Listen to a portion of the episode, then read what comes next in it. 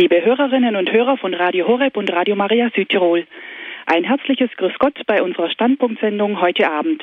Mein Name ist Veronika Ruf. Herzlich begrüße ich Sie und auch alle, die uns jetzt im Großraum München auf der UKW-Frequenz 92,4 zuhören. Am 26. August 2010 wäre Mutter Teresa von Kalkutta 100 Jahre alt geworden. Aus diesem Anlass wollen wir uns heute Abend mit dieser großen Frau beschäftigen, die einen unglaublich hohen Bekanntheitsgrad erreicht hat, obwohl sie das nie wollte. Sie ist in unserer Zeit geradezu zum Symbol, zur Ikone christlicher Nächstenliebe geworden. Dazu haben wir eine Schwester von dem ihr gegründeten Orden eingeladen, Schwester Lumina. Sie gehört zu den Missionarinnen der Nächstenliebe, der Missionaries of Charity, wie sie auf Englisch heißen. Bevor wir uns jedoch mit Schwester Lumina der Spiritualität Mutter Teresas zuwenden, die sozusagen ihr Erfolgsgeheimnis war, will ich Ihnen kurz ein paar Lebensdaten von Mutter Teresa in Erinnerung rufen. Mutter Teresa wurde 1910 im heutigen Skopje in Mazedonien geboren. Mit zwölf Jahren entschied sie sich für das Ordensleben und trat mit 18 dann in den Orden der Loreto-Schwestern ein. Sie wollte unbedingt Missionarin werden und wurde auch gleich nach ihrem Eintritt nach Kalkutta in Indien geschickt. 17 Jahre lang war sie dort in der St. Mary's School als Lehrerin, später als Direktorin tätig. Durch ein mystisches Erlebnis inspiriert, verließ sie die Loreto-Schwestern Sie wollte den Ärmsten der Armen in ihrer körperlichen und ihrer seelischen Not beistehen. Dazu gründete sie einen eigenen Orden mit verschiedenen Zweigen. Sie baute Waisen- und Sterbehäuser und Heime für Leprakranke auf. So sehr wurde sie den Armen zur Mutter, dass alle sie mit diesem Urwort der Liebe ansprachen, Mutter oder Mother auf Englisch. Nicht einmal den Namen musste man hinzufügen. Jeder wusste, wer Mutter ist. Sie brachte ihr Leben damit zu, aus dieser ursprünglichen Inspiration zu leben, den Durst Jesu am Kreuz, der der Durst der Armen nach Liebe, Zuwendung und Geborgenheit ist, zu stillen. Aufgebraucht in ihrem Dienst starb die Friedensnobelpreisträgerin, der Engel der Armen, am 5. September 1997 und wurde schon sechs Jahre später von Papst Johannes Paul II. selig gesprochen. 2007 erschienen ihre Briefe an ihre geistlichen Begleiter in dem Buch Komm, sei mein Licht. Viele waren erstaunt, ja erschrocken, denn diese Briefe offenbaren eine abgrundtiefe Dunkelheit der Seele von einer fast 50-jährigen Dauer die als immer lächelnde und Freude ausstrahlende Mutter Teresa verspürte in ihrem Inneren nichts als Trostlosigkeit und Gottverlassenheit. Wenn wir uns heute Abend mit dieser großen Gestalt des Glaubens beschäftigen, dann wollen wir in erster Linie ihre Spiritualität aufzeigen. Woraus lebte diese großartige Frau? Was war ihre Antriebskraft, ihre Motivation zu solch einem Leben? Es freut mich besonders, dass wir, wie ich eingangs gesagt habe, dazu eine Schwester von den Missionarinnen der Nächstenliebe auf Sendung haben. Sie ist uns aus der Ordensniederlassung in Essen zugeschaltet. Ich darf Sie herzlich begrüßen. Grüß Gott, Schwester Lumina. Grüß Gott, Frau Ruf und liebe Zuhörer. Ich hoffe, dass die gemeinsame Zeit zur größeren Ehre Gottes geschieht und auch für die Seelen zur Nahrung wird. Ja, Schwester Lumina, Sie haben mir im Vorgespräch gesagt, dass wir uns ja gar nicht bei Ihrer Person jetzt aufhalten wollen, sondern sofort äh, zur Sache kommen. Wichtig ist Ihnen das, was Gott gewirkt hat und Gott noch weiter wirkt. Steigen wir also sofort in Ihren Vortrag ein, der den Titel trägt Zum 100. Geburtstag von Mutter Teresa. Das Zeugnis der Liebe geht weiter. Aber jetzt dürfen wir erst einmal Ihnen zuhören, Schwester Lumina. Bitte. Danke. Alles für dich, lieber Jesus, ansonsten nichts weiter als nur du. Dir gehöre ich, Jesus, niemandem sonst als nur dir. Nichts und niemand soll mich je von deiner Liebe trennen. Dein Haus, mein stilles Gebet, Jesus sei mir immer nahe. Welch brennende Liebe in mir, dir mich ganz hinzugeben. Deine Armen tragen solche Schmerzen, sie teilen deine heiligen Wunden. Jesus, du dürstest nach mir, ich dürste nach dir. Nimm unsere Liebe und wandle sie in deine zärtliche Liebe. Diese dem Sinne nach übersetzten Worte des Liedes, zutiefst kontemplativ, intensiv eucharistisch, vibrierend mit Freude, reflektieren am eindrücklichsten, wie Mutter Teresa den Glauben, die Hoffnung und die Liebe lebte. In der Taufe wurden wir mit den Tugenden des Glaubens, der Hoffnung und der Liebe ausgestattet und somit befähigt, dem Beispiel Mutter Teresas gleich Gott zu erkennen, ihn zu lieben und ihm zu dienen, kurz Gott die Ehre zu geben und für ihn etwas Schönes zu tun. Was Gott in und durch die selige Teresa von Kalkutta bewirken konnte und weiterhin bewirkt, wollen wir in drei Abschnitten betrachten, die wir in Glaube, Hoffnung und Liebe unterteilen. Wir schauen somit auf das Sein von Mutter Teresa, denn ihr Wirken liegt in der Konsequenz, in der Folgerung dieser innigsten Verbundenheit mit Gott. Bereits am folgenden Tag ihrer Geburt wurde sie auf den Namen Agnes Gongscha getauft. Der nun gepflanzte Glaubenssame konnte sich in einer behüteten, von Gott geprägten Umgebung frei entfalten. Ihre Eltern vermittelten ihr und den beiden älteren Geschwistern menschliche und religiöse Werte, eine vitale Frömmigkeit sowie eine liebevolle Aufmerksamkeit gegenüber den bedürftigen Nächsten. Die große Herz-Jesu-Verehrung lag der Familie zutiefst am Herzen, zumal sie auch in der Herz-Jesu-Pfarrei beheimatet waren. Wallfahrten zu einem nahegelegenen Marienschrein vertieften die innige Verbindung und zärtliche Zuneigung zur lieben Gottesmutter Maria. Es ist ganz wichtig, dies Glaubensfundament der Familie im Blick zu haben, um den weiteren Weg, die Berufung und das Verlangen zur Heiligkeit Mutter Teresas ein bisschen erahnen zu können. Doch diese frohe Familienidylle wurde auf die Probe gestellt durch den plötzlichen Tod ihres geliebten Vaters. Sie war erst neun Jahre alt. Der Verlust war überaus groß und schmerzlich. Die ganze Verantwortung lastete nun auf der Mutter. Von ihr lernte die kleine Agnes Gongscha wahres Gottvertrauen, kräftiges Zupacken, Willensstärke und Entschlossenheit. Sie genoss eine strenge, doch mit Liebe durchtränkte Erziehung. Das heiligste Herz Jesu und das unbefleckte Herz Mariens wurden für sie unzertrennliche Quellen. Dort schöpfte sie Liebe, Zuversicht, aber auch Weisheit. Sie hatte einen wachen Blick für die Schönheiten der Schöpfung, die den Schöpfer in vielfältiger Weise und Klarheit widerspiegeln. Von Maria lernte sie die Kontemplation, das Betrachten, in allem Gottes Hand erkennen und in jedem das Ebenbild Gottes sehen. Den Rosenkranz in der Hand vertiefte sie sich in die Geheimnisse des Herrn und ging so betend an der Hand Marias. Manches konnte sie nicht verstehen, was sie aber nicht davon abhalten konnte, alles im Herzen zu bewahren, ganz wie sie es von ihrem Vorbild Maria abschaute.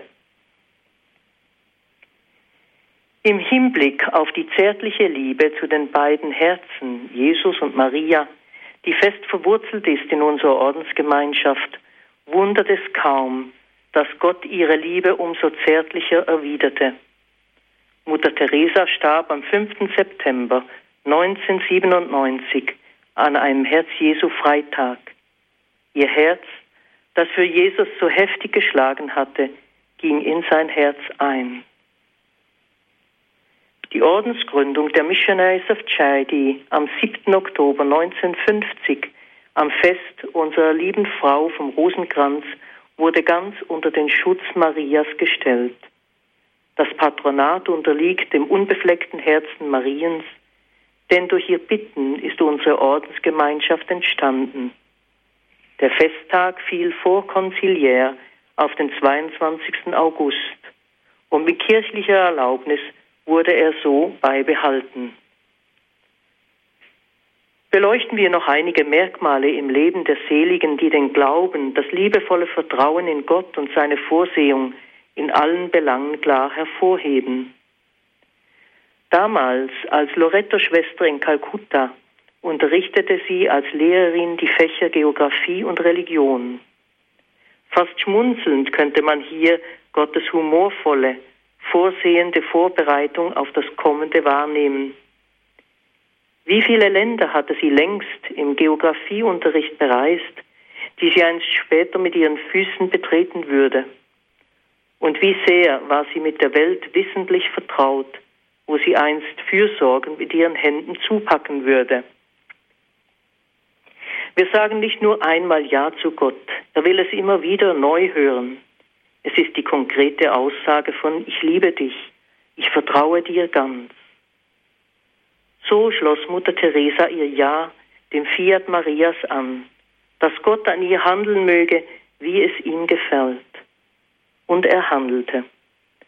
Am 10. September 1946 vernahm sie deutlich, mich dürstet, die Berufung in der Berufung, unser Ordenscharisma.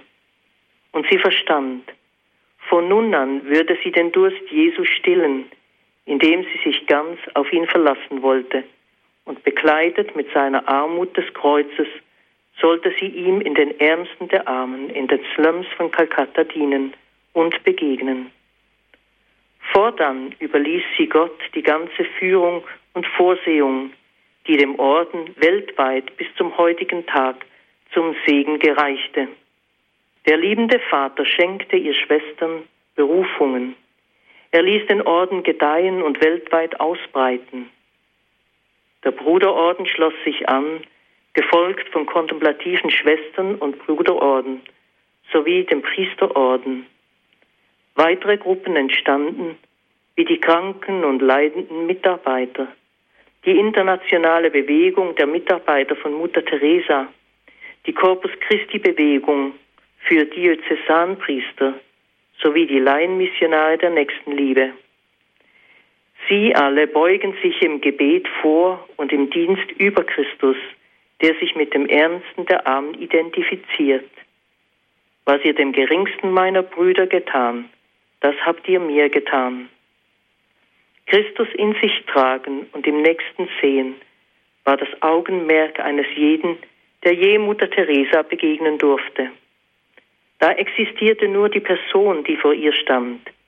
Ihr Blick ging tief Ihre Weitsicht war die Gegenwart, das Jetzt, die Präsenz Christi vor ihr. Gottes Vorsehung rührte immer wieder viele Menschen an zu helfen. Sie schenkten ihre Zeit und Fähigkeiten, ihr Fachwissen, ihre Hände und Füße, vor allem aber ihr Herz im Dienste an den Ärmsten.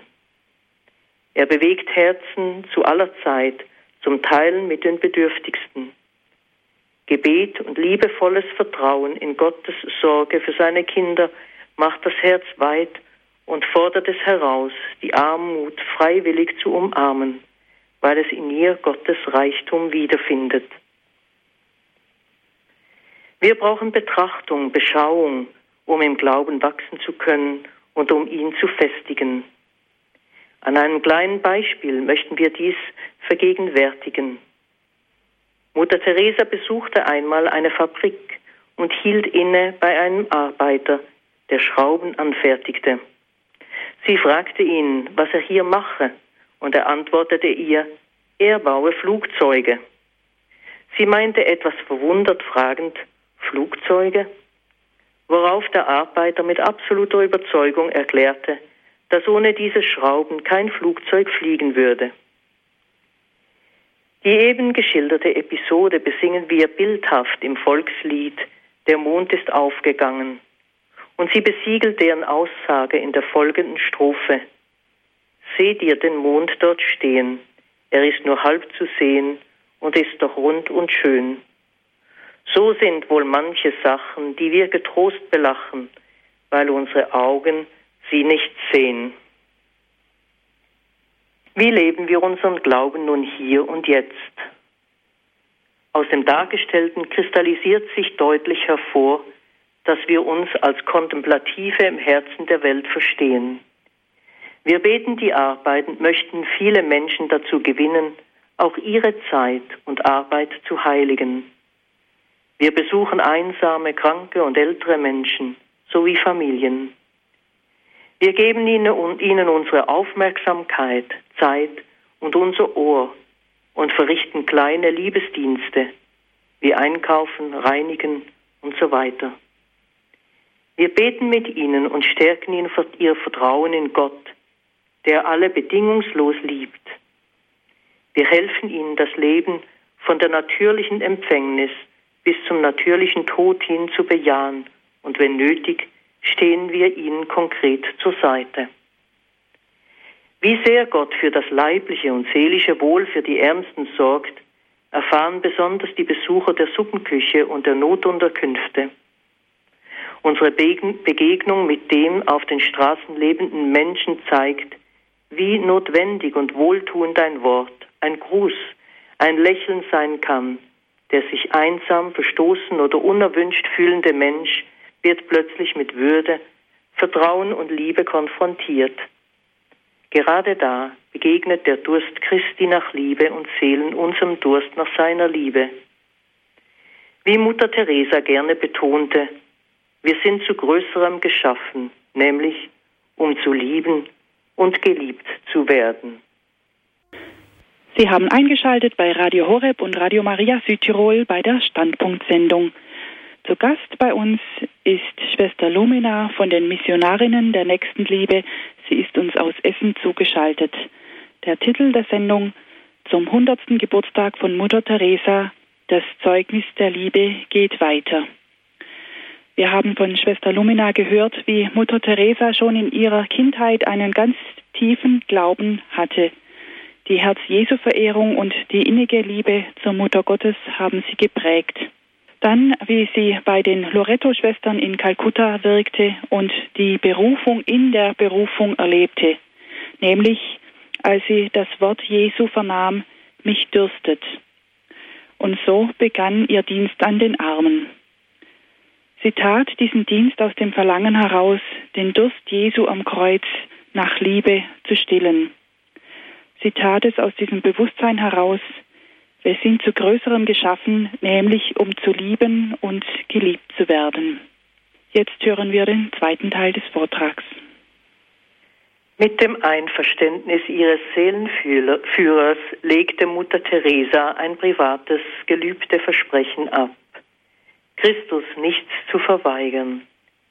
Diese vollkommene Hingabe lässt ihr Verliebtsein in Christus, ihre Liebe für den Gekreuzigten erahnen. Wie kam sie dazu? Auch dies können wir nur feinfühlig ertasten. Doch gewiss liegt das Geheimnis in ihrer intensiven eucharistischen Bindung an den Herrn.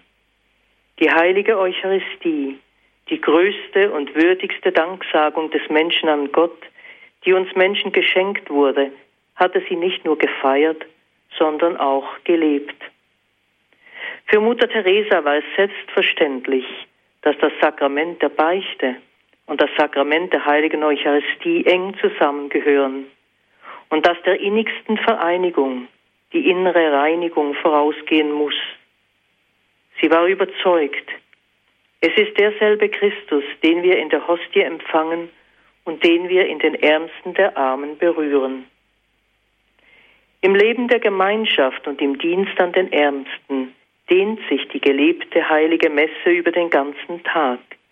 Dies im gegenseitigen Versöhnen, im Wort Gottes, im Beten und in vollkommener Hingabe. In der heiligen Eucharistie sah Mutter stets die unendliche Demut des Herrn. Er gehorcht der Handlung und den Worten des Priesters und wird uns gegenwärtig mit Leib und Blut. Christus gibt sich hin, Er liefert sich menschlichen Händen aus, heute wie damals. Was wir würdig empfangen, wollen wir auch würdig leben. Die tägliche Anbetung oder Aussetzung des allerheiligsten Altarsakraments ist die Begegnung, wo Christus in die Stille unseres Herzens spricht und wir, wie das Wort besagt, seiner Liebe ausgesetzt sind. Wer sich von der Liebe Christi angezogen weiß, nähert sich auch gleichzeitig dem Kreuz. Gott nahm Mutter Teresa beim Wort, dass sie ihm nichts verweigern wollte, und er zog sie ganz nahe an sich, wie er es zuvor mit einigen Heiligen getan hatte, indem er sie hineinnahm in seine Verlassenheit, die er am Kreuz durchlitt. Dabei erinnern wir uns an seine Worte, Mein Gott, warum hast du mich verlassen? die wohl auch in der Fortsetzung dieses 22. Psalms gesehen werden müssen. Zur Zeit der Kreuzigung trat eine Finsternis ein. Es war dunkel. Eine schöne Passionsarie besingt es so. Die Sonne weigert sich zu scheinen, denn ihr Schöpfer geht dahin. Es ist die Dunkelheit dieser Welt, die meint, ohne Gott könne man auskommen aber auch die Verdunkelung der Seelen durch der Sünde wegen, doch auch die Dunkelheit, die Gott erschaffen hat. Vom Licht der Liebe geprägt, musste Mutter Teresa zuerst lernen, im Dunkeln zu tappen und fortan darin für sie Gottes Willen erkennen. Später vermochte sie zu sagen, solange es dir Jesus gefällt und ich damit helfen kann, Seelen zu retten, will ich im Dunkeln gehen. Mich dürstet, Jesu Wort am Kreuz gesprochen, war tief in ihr Sein eingraviert. Sie beantwortete seinen Durst nach Liebe und nach Seelen, indem sie ihn mit ihrer liebevollen Hingabe und Willensstärke stillte. Sie litt unzählige Male mit Christus in seinen Ärmsten, den Sterbenden, Kranken, Obdachlosen, Ausgestoßenen und mit jedem Unerwünschten und Ungeliebten. Und Gott schaffte einen Kontrast in ihr Leben, der plötzlich alles, was in ihr Licht war, für lange Zeit verdunkelte. Er, der die Not all der Menschen, jedes Sünders durchlitt, der freiwillig in die Dunkelheit der Menschen eintauchte, ließ auch sie diese Dunkelheit erfahren. Aus dieser Erfahrung heraus klingt der Auftrag drastisch und zugleich erklärt ihn, komm, sei mein Licht und Geh in die dunkelsten Höhlen und bring mich zu ihnen und sie zu mir, denn sie kennen mich nicht. Diese Sendung ließ sie mit Sehnsucht brennen, für andere Licht zu sein, sein Licht zu bringen, ohne dabei selber etwas davon spürbar abzubekommen. Für sie blieb es dunkel. Ein langer Leidensweg begann, von dem nach außen nichts sichtbar wurde. So verinnig teilte sie das Opfer für Seelen mit ihrem geliebten Bräutigam Jesus, von dem sie allerdings gefühlsmäßig nichts wahrnehmen konnte, denn es war ja dunkel. Es ist hier wichtig klar zu vermerken und zu verstehen im rechten Sinn. Mutter Teresa hielt mit ihrem Verstand und Willen immer an Gott und der Kirche, das heißt am Glauben fest. Doch von ihm, den sie so sehnlichst liebte, konnte sie keine Liebe empfinden. Weil Gott uns zutiefst kennt, schenkt er jedem Menschen angemessene Anteile an seinem Kreuzesleid. Es ist das Pascha, das Vorübergehen des Herrn, das jeden mit seinem Blut bezeichnet.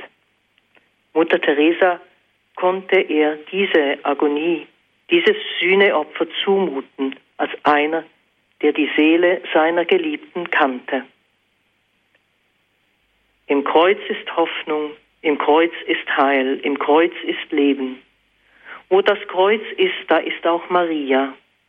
Sie war die Frau, die in Stille unter dem Kreuz stand und die unter jedem Kreuz steht.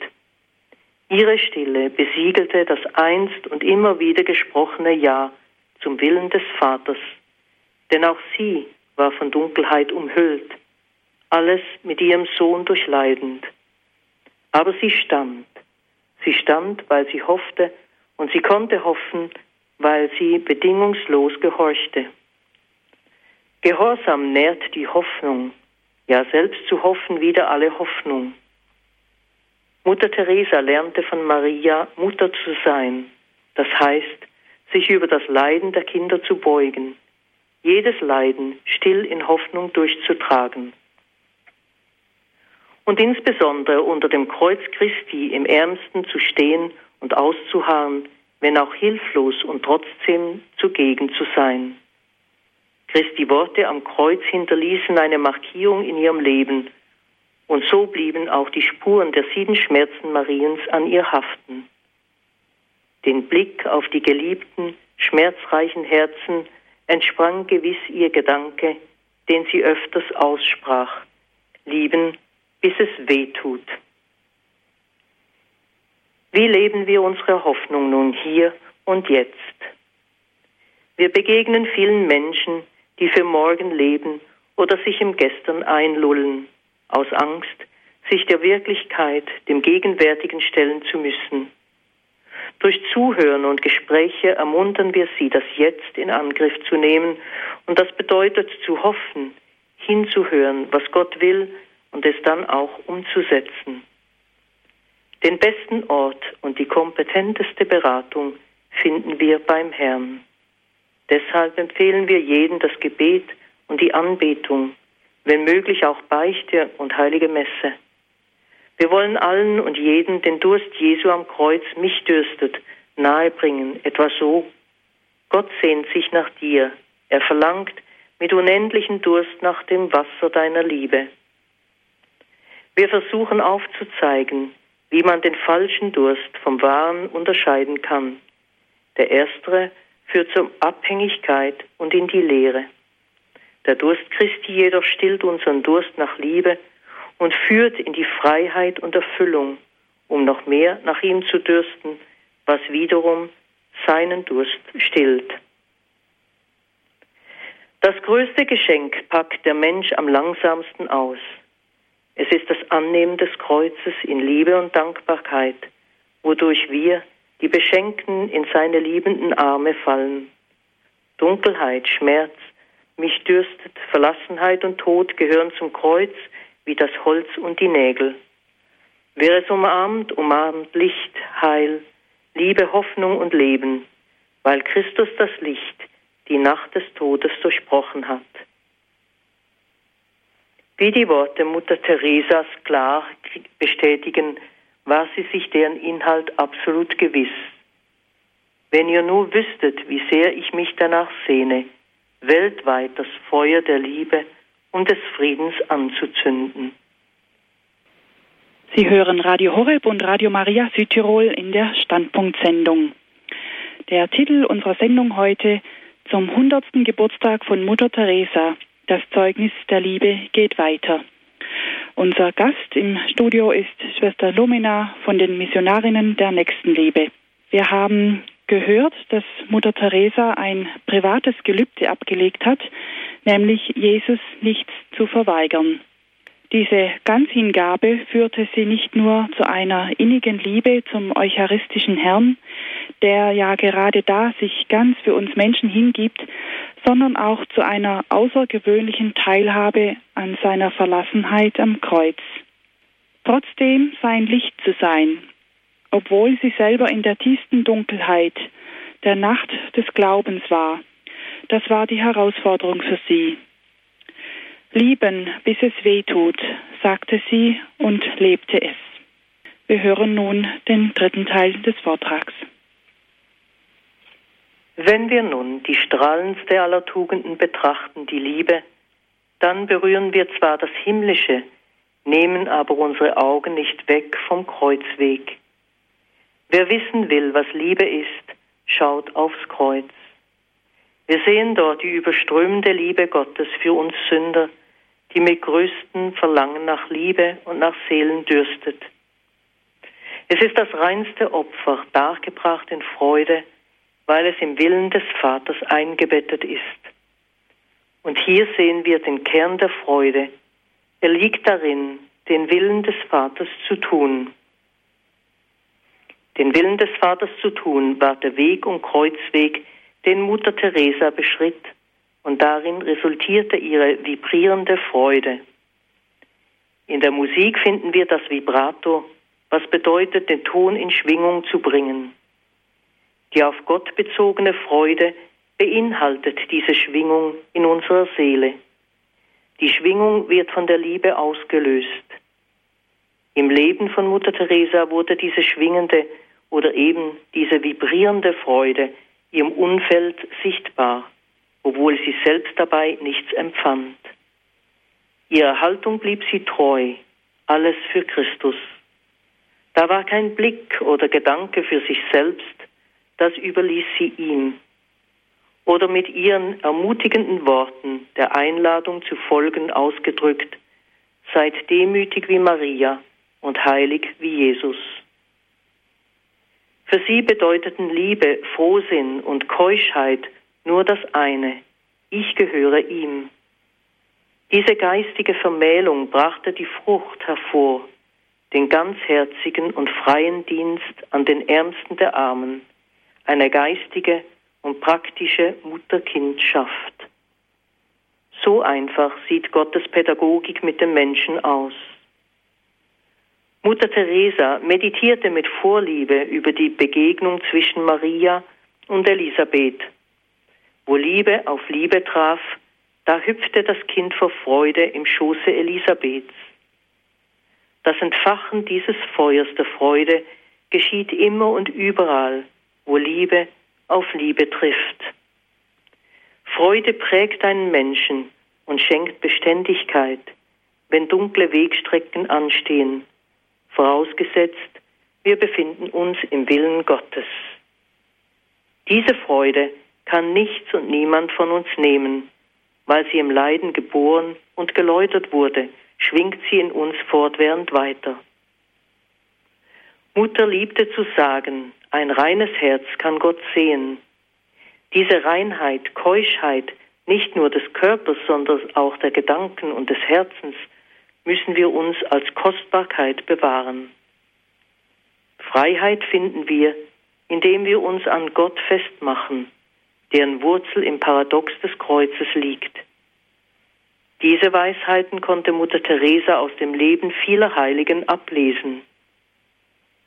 Besondere Verehrung hatte sie für den heiligen Josef, der still und gerecht vor Gott wandelte und dem die Verantwortung der heiligen Familie oblag. Ihm vertraute sie all unsere Niederlassungen als Hausherr und Verwalter an, ganz der kirchlichen Gepflogenheiten gemäß. Ein großes Vorbild in ihrem Leben war die heilige Therese von Lisieux, gleichwohl auch ihre Namenspatronin. Viele Parallelen sind im Leben der beiden zu entdecken, zumal die Berufungen recht unterschiedlich waren. Die heilige Therese, eine Karmelitin im Kloster, brachte mit missionarischem Eifer die ganze Welt in ihre geistige Zelle, in ihr betendes Herz. Obwohl sie nie das Kloster verließ, wurde sie dennoch zur Patronin der Mission ernannt. Mutter Teresa, als Kontemplative im Herzen der Welt, bereiste alle Kontinente und verrichtete ihren Dienst betend an den Ärmsten der Armen. So unterschiedlich und doch vereint, eine Vielfalt in der Einheit, das Gottes genialen Geist offenbart. Beide machten die Erfahrung des Kreuzes, auch der Dunkelheit, der brennenden Liebe und Sehnsucht, Christus alles zu sein. Verbindend auch die unendlich große Liebe zur Gottesmutter Maria, zu ihrem unbefleckten Herzen und ebenso den feurigen Eifer für Christus Seelen zu gewinnen und jeden Aufopferungspreis. Kleine Dinge mit großer Liebe tun oder gewöhnliche Dinge mit außergewöhnlicher Liebe zu verrichten. Ein Merkmal der heiligen Therese, das Mutter Teresa faszinierte und das fest und gänzlich auf sie abfärbte. Die kleinste Handlung, wie Briefe unterzeichnen, eine Tür schließen, ein Papier aufheben und so weiter, nutzte sie zum Liebesdienst, um durch dies kleine Opfer Seelen einzulösen Und dies, wie sie betonte, kann jedermann tun. Lassen wir uns also anstecken. Es kommt nicht darauf an, wie viel wir tun, sondern mit wie viel Liebe wir die Arbeit verrichten, gibt uns die Erklärung, wieso Mutter stets so vertieft in ihrem Handeln war, was sie ganz als Werk Gottes ansah und sich selber als sein Werkzeug. Sie hatte einen spontanen Humor und verstand mit Leichtigkeit Freude zu verbreiten. Lob konnte sie nicht erheben, noch Misserfolg und Kritik entmutigen, denn alles hielt sie in Dankbarkeit dem Herrn hin. Doch verspürte sie den Drang, der Liebenden eigen ist, ihn noch mehr zu lieben, seinen Durst noch intensiver zu stillen. Ihr Herz konnte nicht ruhen, bis es innigst vereint wurde mit dem heiligsten Herz Jesu, ein Kreuzweg, der in Heiligkeit einmündete. Noch einmal wenden wir uns Maria zu und sind dankbar, dass sie ihr Fiat gesprochen hat. Ihr Fiat hat viele Menschen ermutigt, ihrem Beispiel zu folgen, wie auch eben Mutter Teresa. Wer das Fiat spricht, ist gewiss, dass er das Magnificat singen darf. Das Ja zu Gott ist der Weg zur Heiligkeit, zur Freude, zum Licht. So konnte Mutter Teresa frei heraus sagen, Heiligkeit ist kein Luxus für wenige, sie ist eine Pflicht für dich und mich. In der Taufe, ausstaffiert mit den Werkzeugen Glaube, Hoffnung und Liebe, sind wir befähigt worden, diese Pflicht einzulösen. Wie leben wir unsere Liebe nun hier und jetzt? Liebe beginnt zu Hause, gab Mutter Teresa als Rat. Kennen wir den Ärmsten und seine Not in unserer Familie, in unserer Nachbarschaft? Wir sorgen für die Obdachlosen, Alkoholiker, Prostituierten und besuchen Krankenhäuser und Gefängnisse. Wir gehen auf die Suche nach den Ärmsten auf der Straße, in Parks, unter Brücken und in Bahnhöfen und wir helfen mit Nahrung, Kleidung und Medizin, wo es notwendig ist. Wir teilen mit ihnen frei, was wir durch Gottes Vorsehung frei erhalten haben. Wir erteilen Bibelstunden, Katechese, bereiten auf die Sakramente vor, beten gemeinsam den Rosenkranz und halten Anbetungsstunden, gemäß der liturgischen Zeit auch Andachten und den Kreuzweg. Dank unserer einfachen Gesten der Liebe erfahren die Ärmsten Gottes barmherzige Liebe und zärtliche Fürsorge.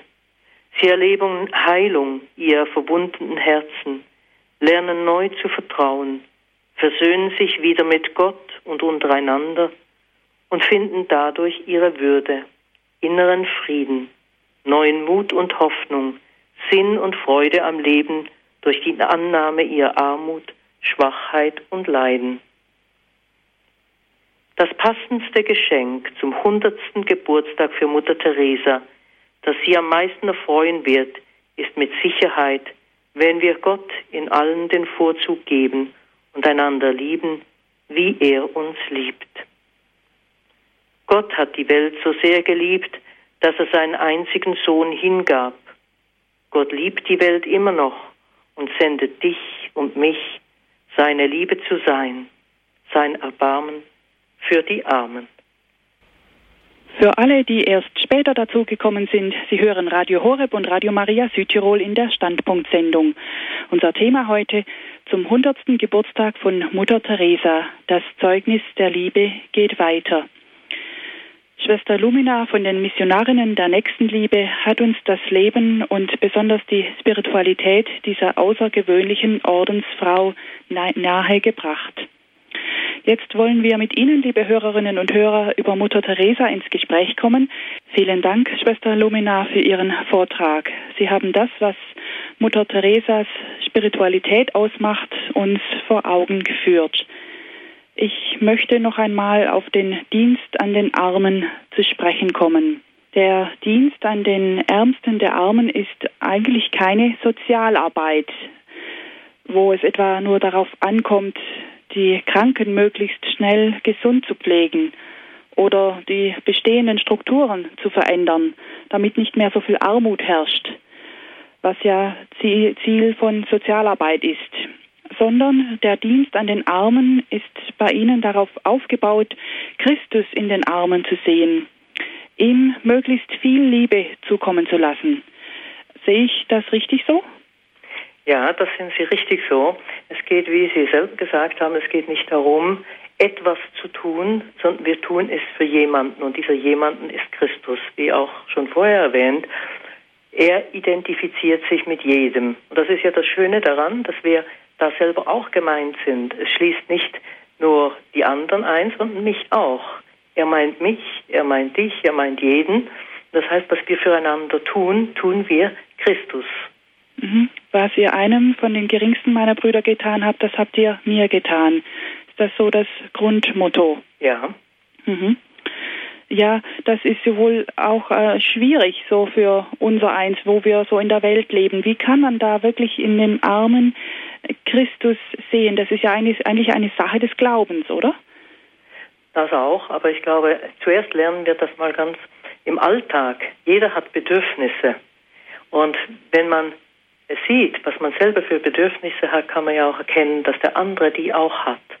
Das ist der, der Blick für den anderen zu gewinnen. Mhm. Natürlich muss der immer wieder an, angezündet äh, werden. Ne?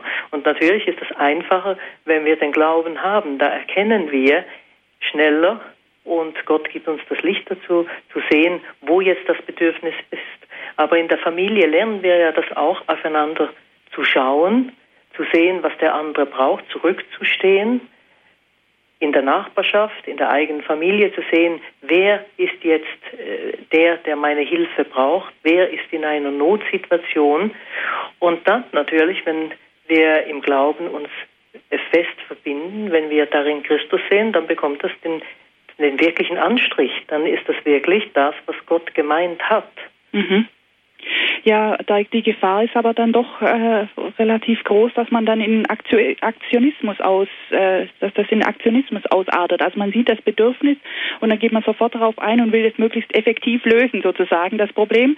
Ähm, äh, aber es ist ja noch einmal anderes. Also Mutter Teresa sagte, wenn ich es auf Englisch zitieren darf, Faithfulness, not success. Also nicht der Erfolg zählt letztlich, sondern die Treue. Ja, richtig. Es geht nicht darum, wie viel wir tun, also wie viel jetzt wir geleistet haben heute, ob wir große Zahlen vorweisen können, sondern der Mensch, der vor mir ist, der zählt seine Not, sein Bedürfnis.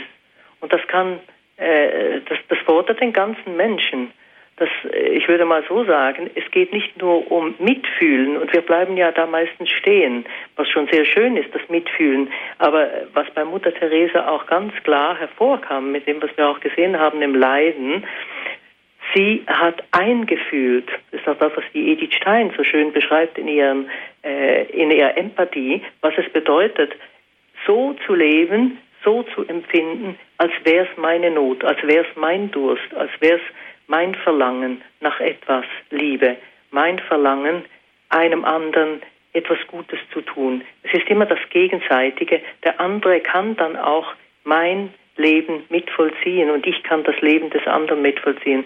Es ist der schöne Austausch, aber ich meine schon, der gelingt uns nur, wenn wir Christus in der Mitte haben. Mhm. Ja, Sie haben in Ihrem Vortrag gesagt, es kommt nicht darauf an, wie viel wir tun, sondern mit wie viel Liebe wir die Arbeit verrichten. Das ja. hat mich schon noch betroffen gemacht. Ja, weil die Gefahr ist ja, man muss vieles erledigen.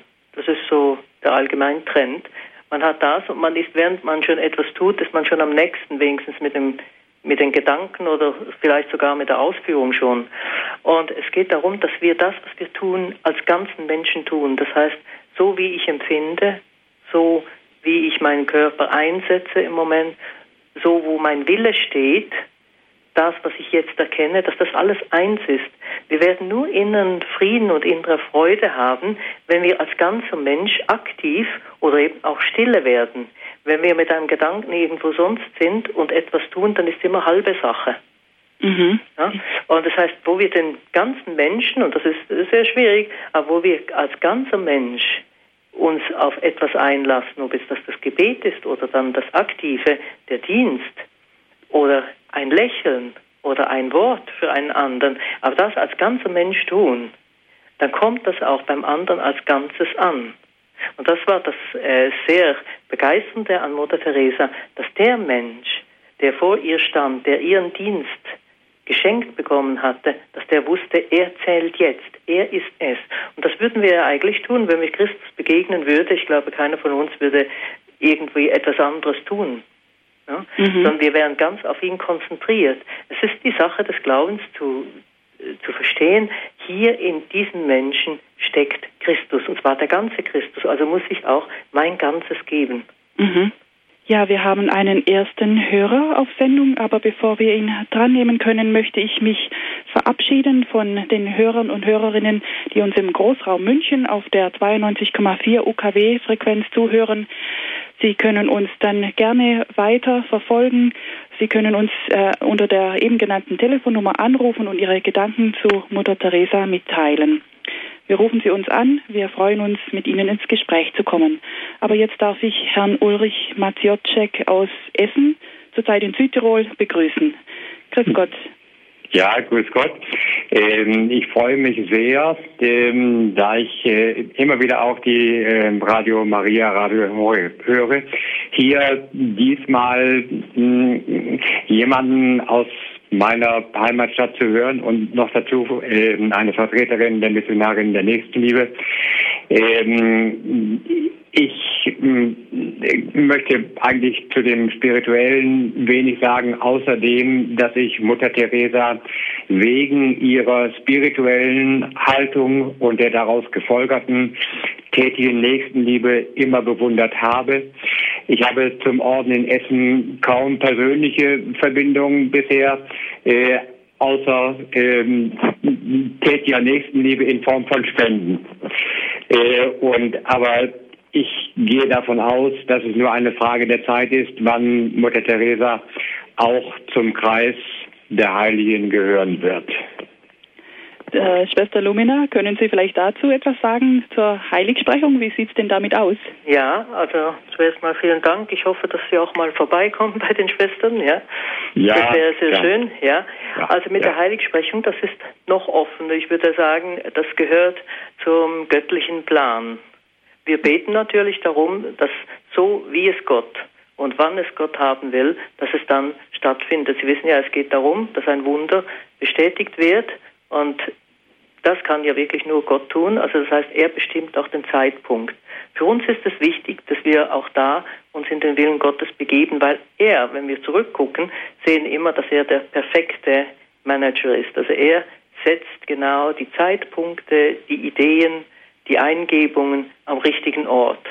Und obwohl es uns vielleicht drängt oder wir denken, es wäre jetzt schön oder es wäre wichtig, Gott kennt den Punkt. Aber es ist richtig, wir sollen darum beten und das tun wir auch. Und in Gottes eigener Zeit werden wir uns daran freuen. Gut, danke schön, Herr Matjotschek, für Ihren Anruf. Alles Gute Ihnen. Als nächste Hörerin darf ich begrüßen Frau Höllinger aus Dachau. Grüß Gott, Frau Höllinger. Ja, grüß Gott. Ähm, ja, ich habe bei der, äh, bei der Situation, äh, bei einer Lebenssituation die Frage, wenn einem die äh, Situation überfordert und äh, ja, wie stehe ich dann, ähm, wie soll ich sagen, und wenn ich da dann Nein sagen würde, äh, ja, da hätte ich gerne, wie soll man sagen, ist ja, also damit umgehen sollte eigentlich, ja. Mhm. Ich genau weiß, ob man der Situation gewachsen ist. Das habe ich jetzt vielleicht etwas, ja. Also Sie fühlen diesen Druck eigentlich des Überfordertseins, ja, also aber doch spüren Sie, das, äh, eigentlich soll ich vom Glauben heraus Ja sagen, aber doch äh, weiß ich nicht, soll ich äh, dem, mich dem verweigern. Ja, man hat jetzt eine sehr große Problematik von der Familienverhältnisse, ja. Mhm. Und äh, man weiß jetzt bei einer Sache eben, wie soll man sagen, also ich habe eine, äh, wie soll ich sagen, ich habe eine Sache, wie sagt man das Sache, ja, die äh, Probleme, also den Vorgang halt, den habe ich zwar damals im, äh, der ist ein halbes Jahr letztes Jahr gelaufen, den habe ich bewältigt zwar, aber er geht dann auch auf Kosten von, von deiner eigenen Gesundheit ihm. Mhm. Ja, Schwester Lumina, mhm. können Sie da vielleicht etwas dazu sagen? Ist natürlich schwierig, wenn man jetzt nicht weiß. Ja. Äh, und es ist vielleicht auch, äh, können Sie in der Seelsorgesprechstunde mal anrufen äh, und sich da aussprechen. Aber vielleicht wissen Sie ja was, Schwester Lumina. Ja. Einen, einen Rat. Ja, es ist schon so, also wenn wir natürlich im Vortrag oder wenn wir versuchen, in Worte das zusammenfassen, was ein Leben ausmacht, da muss man natürlich sagen, im Moment, wo der Mensch im Leiden drin steckt, da empfindet er sehr oft natürlich Grenzen. Das ist klar, das war sicher auch im Leben von Mutter Teresa und im Leben von jedem drin. Wenn wir drin stecken, sehen wir da nicht so klar. Aber äh, sicher ein Hilfspunkt ist das. Schauen Sie, Maria stand unter dem Kreuz. Sie hat auch nicht klar gesehen. Sie konnte nicht wissen, sie konnte nur hoffen und vertrauen und glauben. Und das, das Schöne daran ist ja, sie gibt doch keinen Ratschlag oder sie wird auch nicht beraten, sondern da herrscht Stille. Aber wie wichtig das ist, und ich nehme an, Sie sind Mutter, Sie stehen da. Sie stehen bei der Not, bei der Sorge, beim Schmerz und im Schmerz. Sie sind da. Es ist manchmal gar nicht so wichtig, was wir tun, was wir sagen, sondern eben auch diese Präsenz, in Gott zu verweilen, zu hoffen, zu glauben, zu vertrauen. Und dann, wenn wir nicht mehr weiter wissen, dass wir sagen, nimmst du in die Hand. Nur das. Mehr, ich weiß, es, es ist nicht einfach, Ratschläge, äh, Ratschläge zu geben, weil eben manchmal Worte sind einfach überflüssig, sind zu klein, sind zu kümmerlich oder können gar nicht mehr eindringen, weil vielleicht eben die Not sehr groß ist. Aber deshalb ist es sehr, sehr wichtig zu wissen, wenn wir Nein sagen, dann wenden wir uns irgendwie in die Einsamkeit ab. Das heißt, wir sagen auch Nein zum Kreuz.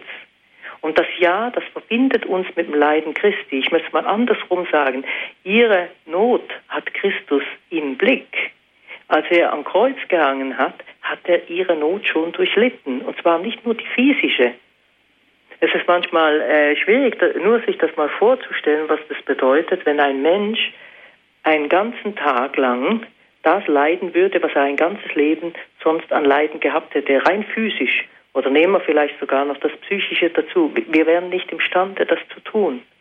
Aber Christus hat das getan von allen Menschen vor seiner Zeit, während seiner Zeit und die noch kommen werden. Das heißt, er hat die physischen und die geistigen und die seelischen plus die Schuld, die Sünde, alles in einem Moment auf sich geladen und gelastet. Das heißt, er hat schon durchlitten. Und das ist so ein unheimlicher Trost. Also wir können uns das fast schon gar nicht vorstellen. Aber dies ist ein Trost, der uns über alles hinweg trägt. Und da ist eine Frau, die steht unter dieser Not, unter dieser Sorge und trägt mit. Und die steht jetzt auch bei Ihnen. Wenn wir aber Nein sagen, dann entziehen wir uns diesen Blick, obwohl der Blick für sie ist da.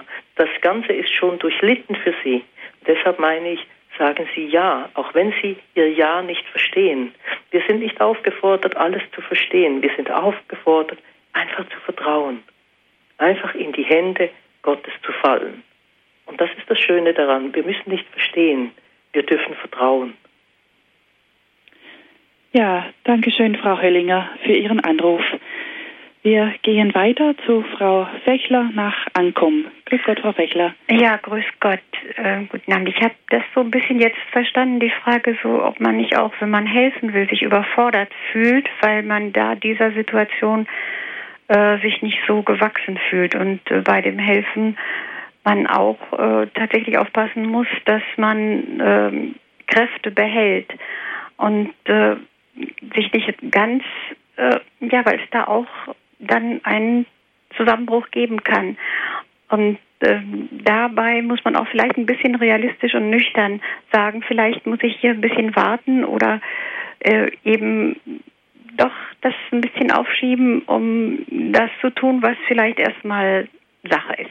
Also ich wollte erstmal sagen, Mutter Teresa gehört für mich schon lange zum Kreis der Heiligen natürlich und ähm, auch viele in ihrer Nachfolge, auch in ihrem Orden, da sind sicher viele, die äh, wirklich hervorragend, also fast manchmal Unmögliches getan haben bei Menschen, wo es wirklich dann, wo die Kräfte wirklich auch an die Grenze gingen, wahrscheinlich. Ich war in London mal in Ferien, habe da geholfen bei den Schwestern, Mutter Teresa Schwester mit den Obdachlosen. Und ich habe gesehen, in welcher Armut. Es ist ja auch so, dass nicht nur den Armen geholfen wird, sondern dass äh, auch die Schwestern selber in einer in radikalen Armut leben. Also das ist nicht zu vergleichen mit manchen anderen Orden, auch wenn sie vielleicht Franziskaner heißen hier bei uns. Und das, äh, da habe ich dann auch gefragt, wie wird es dann sein, wenn die mal alt sind? Und es war nur so ein kleines Öfchen vorhanden, dass man äh, so ein Gasöfchen, was auch noch stank und das wurde dann hineingetragen, wie die Klausuren aussahen, das weiß ich natürlich nicht, aber das waren da mit den Obdachlosen. Und es war wirklich, und so wird es ja auch in Indien auch, wird es ja auch oft gar nicht besser sein. In Pakistan war ich zwar, aber in Indien noch nicht. Das hat der liebe Gott wohl durchkreuzt. Und da habe ich mir doch ein bisschen Sorgen gemacht um die alten Schwestern schon. Und ich möchte jetzt nur mal fragen, in Essen wird es ja nicht so ganz so schlimm sein, hoffe ich jedenfalls. Wie es geht denn Schwester Anand oder Anand? Sie war ja auch Ärztin mit Mutter Teresa und äh, ich habe ja schon geschrieben, äh, da ich aber sehr schreibvoll bin, weiß ich jetzt nicht genau, lebt sie noch? Das wollte ich auch mal fragen. Denn sie hat ja auch schon wirklich dann Großartiges geleistet. Das ja, ist auch mal meine Frage jetzt nicht Schwester Lumina, genau. Vielleicht wollen Sie darauf eingehen, auch äh, speziell auf dieses ähm, diese diese radikale Armut, die Sie ja auch in Ihrem Orden leben. Ja. Wie sieht das da konkret aus? Mhm. Also äh, erstmal möchte ich sagen, wegen dem, äh, was Sie zuerst gemeint haben, dass man vielleicht manchmal überfordert ist oder so. Das heißt, wir, jeder von uns, der muss sein ganz persönliches, seine Person einbringen. Das heißt, was Sie tun, können wir nicht tun. Was wir tun, können Sie nicht tun. Das geht nicht um Vergleiche oder zu sagen, wir tun jetzt so viel oder wir tun das, sondern jeder da in seinem Stand, da wo er steht. In einer Familie sieht das wieder anders aus. Wenn einer alleine lebt, sieht es anders aus. Wenn einer Priester ist, sieht es anders aus. Wenn einer im Orden ist, sieht es anders aus.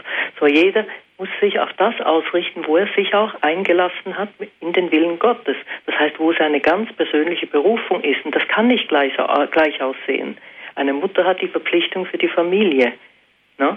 Wir sind frei, freigestellt. Man darf das nicht vergessen. Wir sind freigestellt für diesen Dienst. Das heißt, wir können auch anderes leisten als eine Mutter, die ihr Ganzes gibt für die Familie, was auch ihre Aufgabe ist und die das ebenso viel Kraft und vielleicht manchmal sogar noch viel größere Opfer, äh, Aufopferung fordert, je nachdem, was ansteht.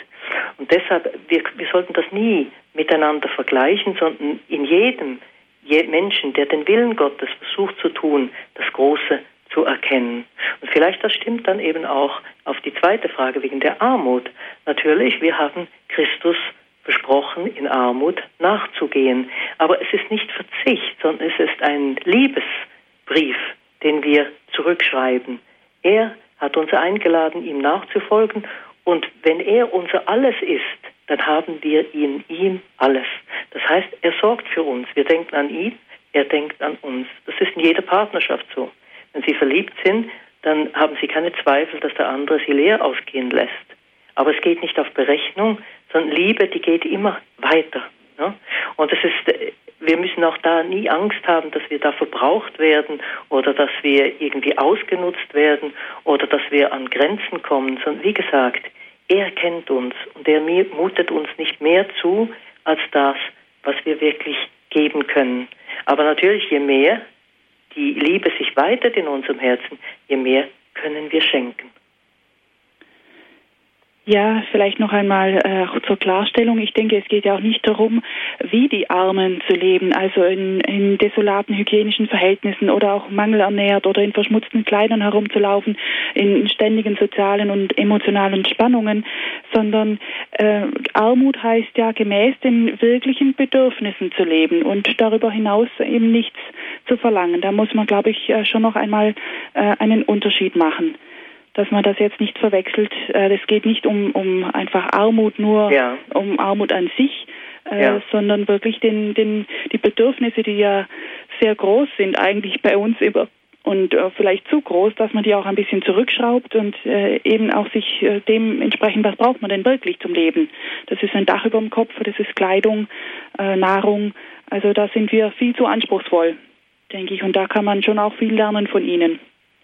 Ja, also ganz sicher, unser Leben bedeutet nicht Misere. Also das heißt, wir müssen nicht auf die Stufe gehen von dem, wo der Mensch eben eigentlich schon sich vom Menschsein verabschiedet hat, sondern wir sollten die Würde des Menschseins halten, weil wir dürfen nicht vergessen, wir sind alle der Tempel des Heiligen Geistes. Gott wohnt in uns und deshalb die Wohnung wie die Kirche sollten wir sauber halten. Der Tabernakel sollte äh, total rein sein.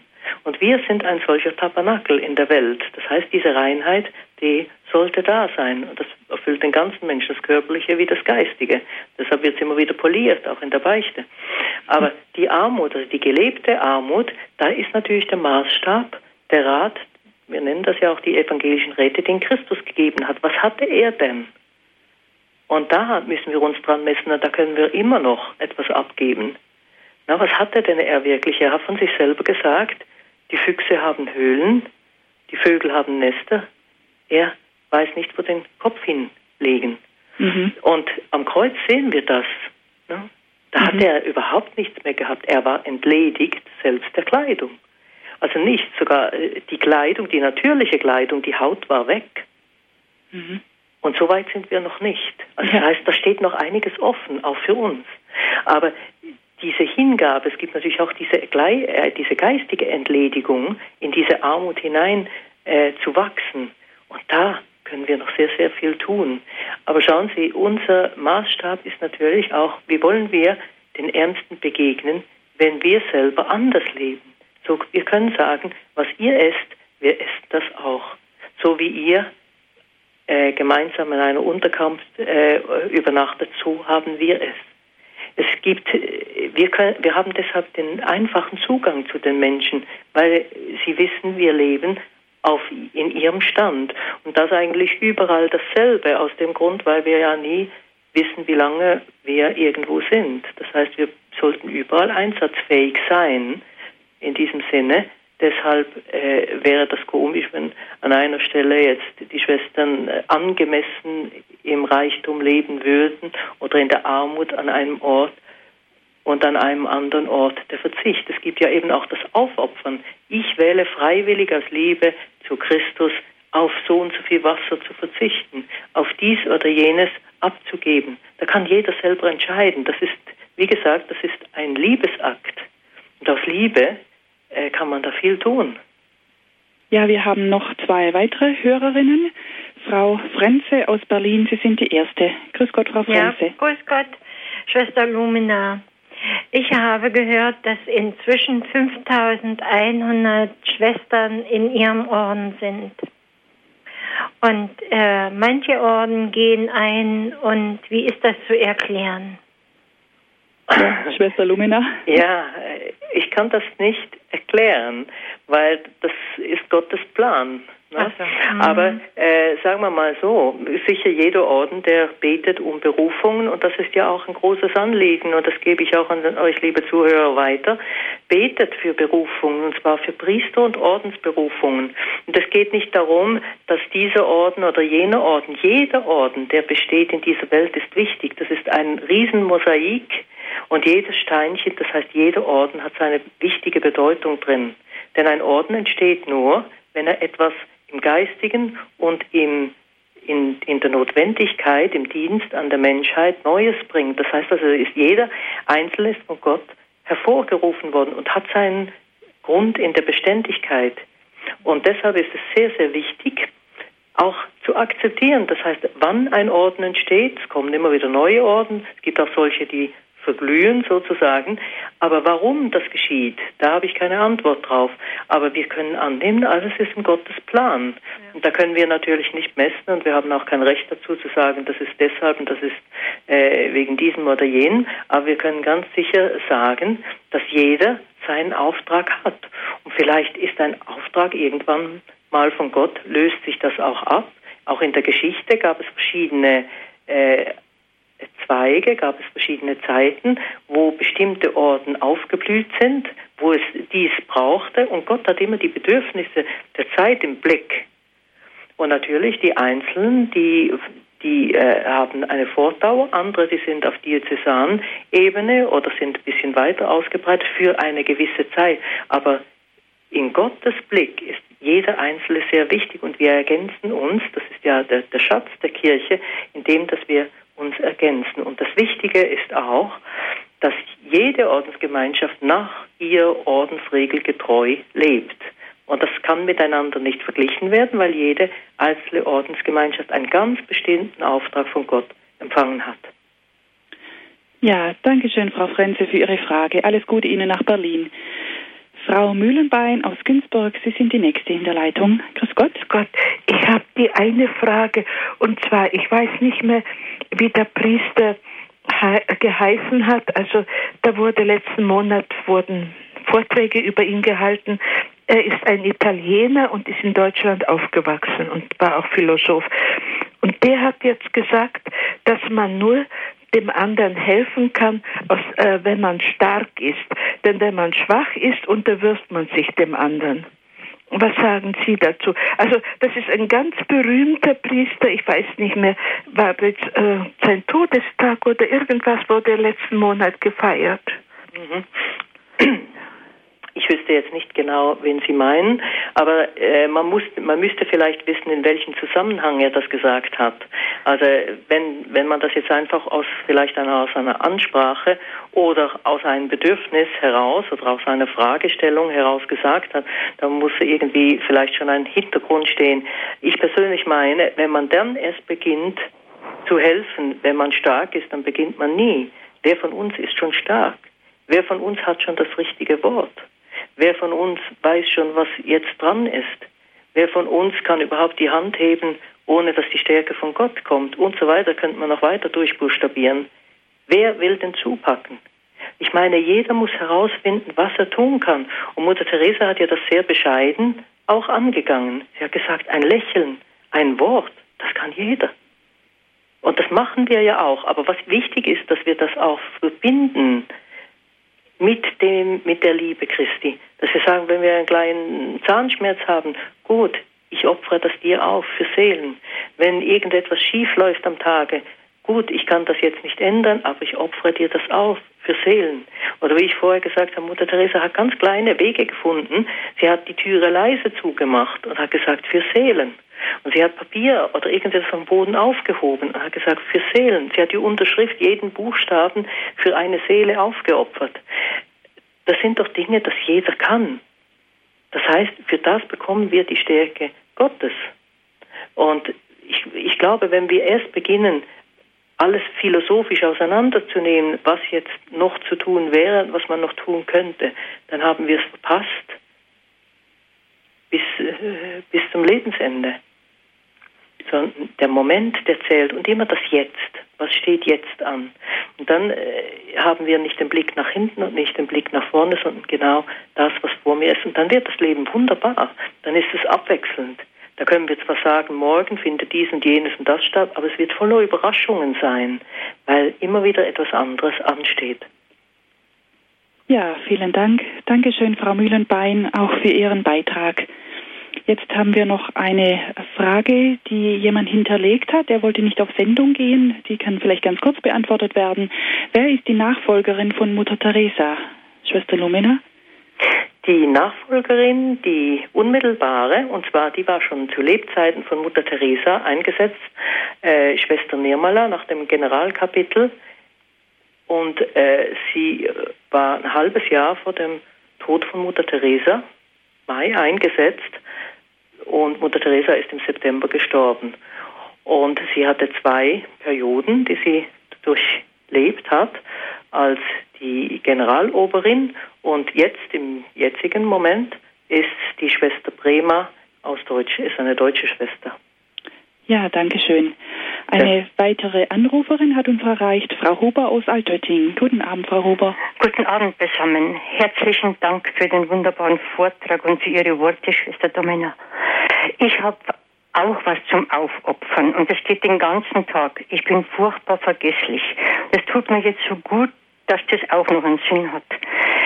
Ich, ich laufe so viel, ich renne manchmal im Kreis, weil die Brille finde ich nicht, wenn ich was koche, weiß ich nicht mehr, was habe ich jetzt da gelesen, was muss ich da rein tun. Es ist den ganzen Tag und wenn es jemand erzählt, die sagen, wir vergessen auch, aber bei mir geht es fast bei jedem Handgriff. Jetzt bin ich schon oft so traurig, weil ich bin erst 68, ich kann mir vorstellen, was, das noch, was da noch kommen wird, aber ich werde es so machen, wie Sie das jetzt erzählt haben dass man, das, dass man jedes Mal aufopfert. Und dafür danke ich Ihnen recht herzlich und wünsche Ihnen alles Gute und für den Orden recht viel Segen. Ja, danke schön, Frau Huber, für Ihren Anruf. Danke. Gern. Wiederhören. Ja, auf Wiederhören. Sie hören Radio Horeb und Radio Maria Südtirol in der Standpunktsendung. Unser Thema ist heute Mutter Teresa, der 100. Geburtstag. Es spricht zu uns Schwester Lumina von den Missionarinnen der Nächstenliebe aus Essen. Wir sind gerade mitten im Gespräch und als nächste Hörerin hat uns erreicht Frau Domes aus Hessen. Grüß Gott, Frau Domes. Ja, grüß Gott. Ja, vielleicht kann ich helfen, was diese eine Hörerin jetzt gesagt hat. Eventuell meint sie Romano Guardini. Mhm.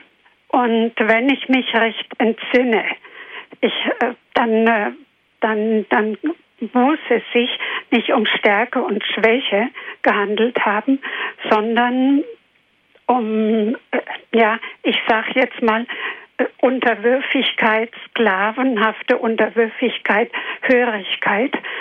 Und äh, wenn ich dann mich jemandem gegenüber so verhalten würde, ja, der vielleicht in Not ist, dann wäre ich ja gar nicht imstande, ihm richtig zu helfen. Mhm, ja, mhm. das wollte ich nur vielleicht als Auflösung dieses Rätsels dazu gegeben haben. Ja, das ist nett. Dankeschön, Frau Thomas, ja, dass Sie angerufen haben. Das hilft uns wirklich weiter. Dankeschön. Ja. Alles Gute Ihnen nach Hessen. Ja, Schwester Lumina, Sie wollte noch etwas sagen zum Leiden. Ja, äh, ganz sicher, also meine ich auch natürlich, äh, es würde nicht helfen, wenn wir in eine Abhängigkeit von Menschen kommen, sondern es ist immer mit dem Blick Gottes, was steht an, was ist der Wille Gottes. Und das ist manchmal auch, und das erfahren auch wir, manchmal eine pädagogische, eine, eine Aufgabe, die wir auch aus der Pädagogik Gottes heraus, auch ein Nein ist ein Liebeswort. Und zwar nicht Nein zu Gott, sondern Nein zu gewissen Verhaltensdingen oder ein Nein, wie Eltern das den Kindern sagen müssen, zum Schutz. Ja? Und deshalb ist da auch unsere Verantwortung immer wieder, und das, äh, wenn die Frau gemeint hat mit der Unterwürfigkeit oder so, äh, ist es auch wichtig, dass wir wissen, wo die Grenzen zu setzen sind. Das heißt, ist nicht einfach nur geben, geben, geben und tun, was die anderen sagen. Das ist nicht Liebe, sondern Liebe immer in der Verantwortung, Liebe immer auch mit dem Verstand und äh, mit der Vernunft. Und mhm. äh, das ist natürlich auch eine mütterliche Rolle, die da ansteht. Da können wir natürlich auch bei Maria ablesen, ne? die genau gewusst hat, wie weit, wie weit sie geht, auch bei den Aposteln. Ja, ich ähm, würde doch ganz gern noch einmal auf die, diese gefühlte Dunkelheit zurückkommen, die Mutter Teresa durchleiden musste. Sie teilte die Gottverlassenheit Jesu am Kreuz. Und diese, die Briefe, die ja 2007 erschienen sind an ihre Seelenführer, die sind ja sehr eindrücklich. Ähm, vielleicht hat der eine oder andere Hörer das äh, gelesen, das Buch, und äh, fragt sich ja, was, was ist das für eine Dunkelheit? Ist es eine Dunkelheit nur für sich selber, wie es man, wie man so von Johannes vom Kreuz kennt, so als Reinigung der Sinne und des Geistes, oder steckt da auch noch was anderes dahinter? Kann man das vielleicht sogar als missionarische Dunkelheit bezeichnen? Also ich würde mal sagen, ganz sicher ist, äh, gehört das, wie ich auch vorher vorgetragen habe, äh, zum Kreuz. Das ist nicht zu trennen vom Kreuz, diese Dunkelheit. Aber sicher ist mal ganz wichtig, dass wenn man in eine Dunkelheit hineinkommt, dass man äh, die Unterscheidung der Geister hat. Also was mal ganz wichtig ist, eine Gewissenserforschung. Weshalb? Wie ist mein Lebensstil? Was könnte da anstehen, das mich in die Dunkelheit wirft? Und da kann natürlich Schuld, Sünde, nicht vergeben, nicht verzeihen, das sind alles Dinge, die uns natürlich belasten und schwermütig machen. Aber wenn wir jetzt auf Mutter Teresa schauen, da ist nicht eine schwere Mut. Und Sie sehen ja, dass dann bei diesen Menschen, die haben dann keine Ausstrahlung und sie können auch gar nichts geben, weil sie eben auch dann durch das leer sind, ne, weil sie mit etwas beschäftigt und beladen und belastet sind. Diese Dunkelheit, die Mutter Teresa hatte, er ist eingenommen in diese Dunkelheit Christi am Kreuz. Und das ist eine andere Dunkelheit. Das heißt, die Quelle, Christus bleibt ja das Licht der Welt, auch wenn er in die Verlassenheit hineingenommen wird, begleitet und gekleidet durch unsere Schuld und Sünde. Und deshalb kommt da kein Licht mehr durch. Deshalb auch dieser Aufschrei, dieses Ausrufen. Und Mutter Teresa hat natürlich ein Fragment davon bekommen. Natürlich nie das, was Christus durchlitten hat. Aber das Fragment ist schon so, will das zeigen, so überwältigend, dass es Mutter Teresa äh, wirklich alles gekostet hat, bis sie diese Dunkelheit wirklich erkennt. Das war ja, man kann ja sagen, wirklich so ein starker Kontrast. Das ist wirklich von totalem Licht in die absolute Dunkelheit hinein. Da braucht der Mensch schon seine Zeit, bis er sich zurechtfindet. Also das hat mein rein menschlich gesprochen. Jetzt Dunkelheit als solche, Sie haben ja immer so ein bisschen die Trennung Licht-Dunkel. Äh, ist, ist eine Unterscheidung wie gut und böse, ist es aber nicht, weil in einem Psalm heißt es auch, ich habe auch die Dunkelheit erschaffen und wir alle, wir kennen das, dass die Nacht, die Dunkelheit auch etwas Schönes an sich hat. Denken Sie an den Sternenhimmel, die ganze Schöpfung, dass die ganze Schöpfung auch in der Dunkelheit die Ordnung gefunden hat. Oder dann auch die geweihte Nacht, Weihnachten und das Geschehen in der Osternacht. Gott braucht diesen Kontrast auch um das aufzuzeigen. Denn wenn wir keinen Kontrast haben, nehmen wir es nicht wahr. Er macht ja das alles für uns. Er braucht es nicht. Und deshalb, dass Mutter, die geschickt wird in die dunkelsten Höhlen, eben diese Armut vom Kreuz, in das Dunkle hinein, muss doch irgendwie auch erfahren, um eben diese Einfühlung, diese Empathie zu haben, sozusagen zu empfinden, was der andere empfindet, was der Ärmste in seiner dunkelsten Höhle ohne Gott empfinden muss. Oder äh, und deshalb hat es sie so gedrängt, weil sie gespürt hat, dass der andere ja ohne Gott eben in dieser Verlassenheit ist, die sie übergestülpt bekommen hat, aber der andere, der hat sie und er wird sie immer haben, wenn er nicht in dieses Licht kommt und dieser Funke von, äh, von Christus entzündet wird ne, der mhm. irgendwie äh, schon verdeckt ist. Und deshalb diese Dunkelheiten, deshalb meine ich, wir müssen in unserem Leben immer diese Gewissenserforschung machen, wenn wir in irgendeine Dunkelheit rutschen, um festzustellen, von wo kommt die jetzt? Ist das durch irgendetwas, das ich selber angezettelt habe? Bin ich da in etwas hineingerutscht? Habe ich mir etwas aufgeladen? Oder sehr oft ist es nicht verzeihen können, nicht vergessen können, nicht aufgeben können, nicht loslassen können. Und oder ist es die Dunkelheit, die krankhaft ist? Das kann auch sein, depressiv oder eine Traurigkeit, eine Umstimmung. Nicht zu vergessen, dass wir dauernd von Schwankungen, jeder von uns ist dauernd von Schwankungen umgeben. Wir sind nie gleich. Gott ist gleich, aber er erscheint uns immer wieder anders, weil wir uns dauernd wenden und biegen. Ja? Mhm. Wir sind immer wieder in einer anderen Situation. Mhm. Und die Dunkelheit, die eben dann geschenkt wird von Gott, an gewisse, aber die kann er wirklich nur denen zumuten, die sich in seinem Licht ganz festgemacht haben. Und das ist ja immer wieder das ganze Paradox, das wir mit vollziehen, wenn wir uns auf Christus einlassen. Wir machen uns mit ihm am Kreuz fest, damit andere frei werden. Wir lassen uns verwunden, dass andere ihre Wunden heilen können. Wir lassen uns festbinden, dass andere frei sind. Ja, wir sterben mit ihm, dass andere das Leben haben. Es ist immer das Paradox. Und das ist genau dasselbe mit dem Licht und der Dunkelheit. Wir gehen in die Dunkelheit, damit andere Licht haben. Aber dass wir das richtig mitmachen können, wenn wir mal so sagen wollen, müssen wir auch das selber ein Stück weit, Stück weit mitempfinden. Und ich meine, jeder von uns hat diese Erfahrung, wenn er mit diesem Charisma in Berührung kommt oder in dieses Charisma in der Berufung steht, wird er in, eine Dun in diese Dunkelheit hineingenommen. Wie sehr Gott das jedem Einzelnen zumutet, das ist immer äh, seine Kenntnis mit der Seele. Wie weit er bei jedem gehen kann, das ist bei einem vielleicht ein ganz kleines Fragment von seiner Dornenkrone, bei einem anderen ein ganz bisschen vom Nagel, bei wieder einem anderen ein bisschen von der Geißelung. Das ist bei jedem eine einmalige, wie die Berufung, eine ganz einmalige Beziehung. Es ist eine Freundschaft, ein Verliebtsein. Und deshalb leiden sollten wir nicht so sehr als äh, als Bürde oder eben als Joch nur betrachten, sondern es ist das Joch, das äh, leicht wird, wenn wir es mit Christus tragen. Und da möchte ich an dieser Stelle auch ganz konkret sagen, sind Sie nicht entmutigt, wenn Sie Leiden haben, sondern beginnen Sie sich daran zu freuen, weil Gott kann seine Hand zu Ihnen ausstrecken und sagen, komm mit, mit mir ans Kreuz. Es ist eine Einladung, mit ihm zu leiden. Es ist nicht einfach, es sind nicht nur Worte, sondern es ist wirklich eine Liebesbeziehung, die Christus mit uns eingeht. Und was können wir damit tun? Wir verbinden unser Leiden, unser Schmerz mit seinem Schmerzen und dann wird es erlösend für andere. Und dann ist es nicht vergebens. Und da meine ich für viele Zuhörer, die vielleicht einsam sind, krank sind, die Schmerzen haben, die niemanden haben, wo sie das sagen können, wo keiner zuhört, lassen Sie es nicht vergebens einfach dahin Leiden Sie nicht einfach dahin, sondern verbinden Sie es mit Christus.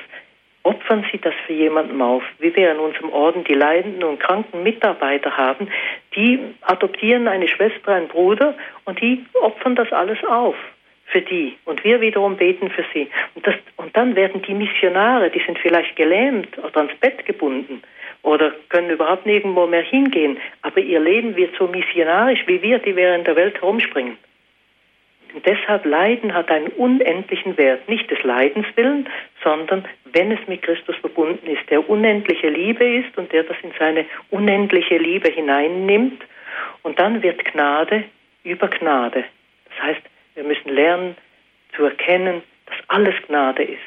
Das, was scheinbar eine Bürde ist, wird dann Gnade. Wir müssen lernen, umzudenken und wir brauchen deshalb, wie ich gesagt habe, die Gewissenserforschung, alles im Lichte Gottes zu sehen. Das Schöne, aber auch das Schwere. Das, was uns gelungen ist, aber auch das, was daneben ging. Ja, danke schön, Schwester Lumina. Das war jetzt wirklich noch ein, ein ganz wichtiger Gedanke zum Schluss dieser Sendung. Herzlichen Dank, dass wir die letzte Stunde mit Ihnen verbringen durften. Danke auch. Falls Sie, liebe Hörerinnen und Hörer, die Sendung nochmals hören möchten, gibt es folgende Möglichkeiten. Sie können sich beim CD-Dienst eine CD bestellen unter der Telefonnummer und Faxnummer 0700 75 25 75 20. 0700 75 25 75 20. Oder auch als Podcast herunterladen von unserer Homepage www www.horeb.org. Herzlichen Dank für die zahlreichen Anrufe. Vielen Dank für Ihre Beiträge. Schwester Lumina, darf ich Sie bitten, uns zum Schluss noch einen zusammenfassenden Gedanken mit auf den Weg zu geben. Ja, auch ich möchte mich bedanken bei allen Zuhörern. Es war mir eine Freude, mit Ihnen diese Zeit zu verbringen. Und ich wünsche jedem von Ihnen, diese tiefe Erfahrung an der Hand Marias zu gehen. Denn Ihr Wunsch ist es, immer uns zum Herzen Jesu zu bringen. Ich wünsche Ihnen eine gute Nacht und Gottes Segen. Dankeschön, Schwester Luminär. Ihnen alles Gute, Gottes Danke. Segen. Ja, es Danke. verabschiedet sich Veronika Ruf aus Würzburg.